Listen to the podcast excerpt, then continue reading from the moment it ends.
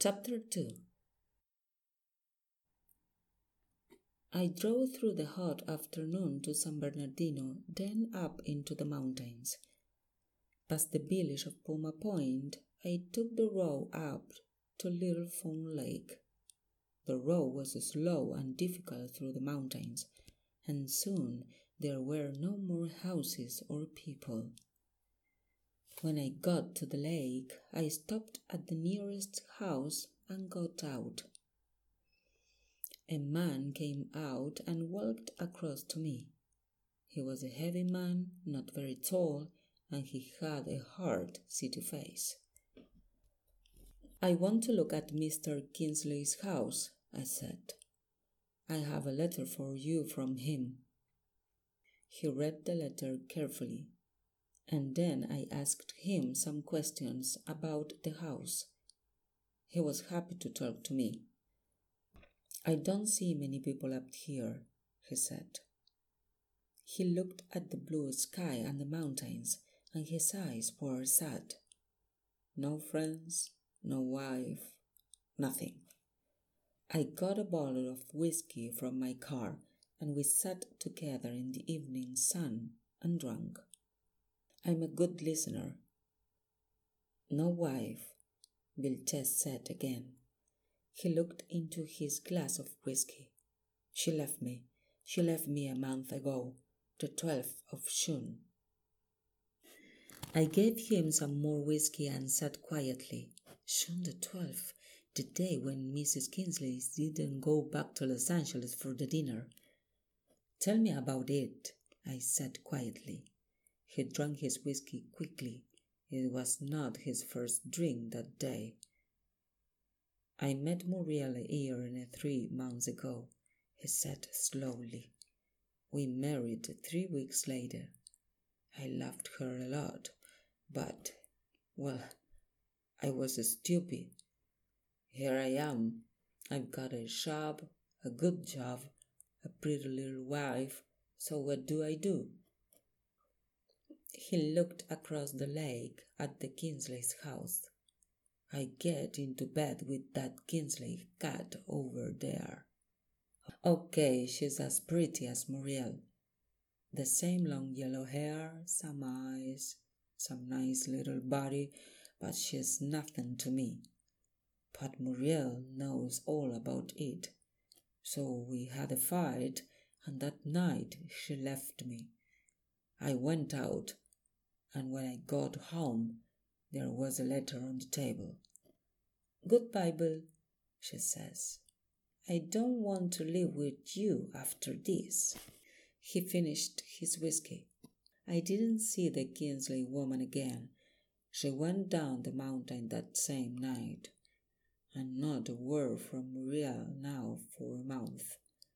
He turned and looked at me. It's an old story, he said, but thanks for listening. I put the whiskey bottle back in the car, and together we walked around the lake to the Kingsley's house. I looked around the house, but there was nothing interesting for me there. Perhaps Mr. Kingsley went away with your wife, I said to Bill Chess. He thought about it for a minute. No, he said. Muriel never liked that Kingsley's cat. We walked on round the lake. There were only two other houses, and there was nobody in them. It was quiet and clean and beautiful by that lake, away from the hot, dirty city. We stopped by an old boat and looked down into the water at the fish. Suddenly, Bill Chess caught my arm. Look, he said. Look down there. His hand was heavy on my arm, and his face was white. I looked, and about ten feet below the water, I saw something yellow. Something long and yellow. It moved slowly through the water. A woman's hair. I started to say something, but Bill just jumped into the lake and swam down under the water. He pulled and pushed, and quickly came up again through the water. The body followed him slowly. A body in red trousers and a black jacket. A body with a grey white face without eyes, without mouth, just long yellow hair. It was not a pretty thing after a month in the water. Muriel, said Bill Chess. Suddenly he was an old, old man. He sat there by the lake with his head in his hands. It's Muriel, he said, again and again. Down in Puma Point village, the police station was just a one room little house. The name on the door said Jim Patton Police.